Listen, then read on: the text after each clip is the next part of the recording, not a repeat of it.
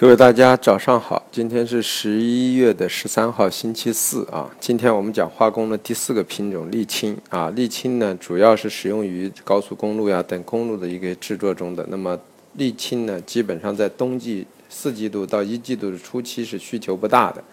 所以短期之内的沥青呢，啊是价格不会有太大的一个向上的空间。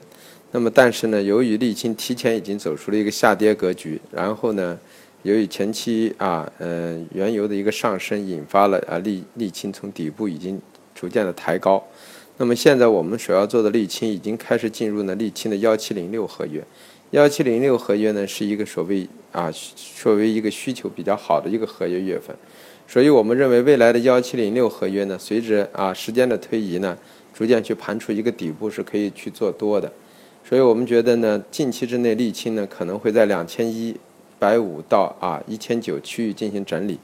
那么如果到了一千九附近，就可以大家逐渐的去对幺七零六合约去布局一个多头头寸，因为随着后期逐渐的推移啊啊，我们认为呢沥青是逐渐会走出一个底部区域，会有一个上升格局的。啊，同时原油我们认为也不会出现一个大幅性的下跌，所以在这样的情况下，就是说沥青逐渐可能会在啊十一月、十二月盘出一个底部。那么近期沥青的操作呢，就是在二幺五零到二两千二附近呢，二幺五零到二幺六零附近呢去做幺七零六的空头头寸。那么在一一一千九到一千九百五这个位置呢，啊可以考虑呢逐渐平空之后慢慢布局一个多头头寸，啊这么一种情况。谢谢各位。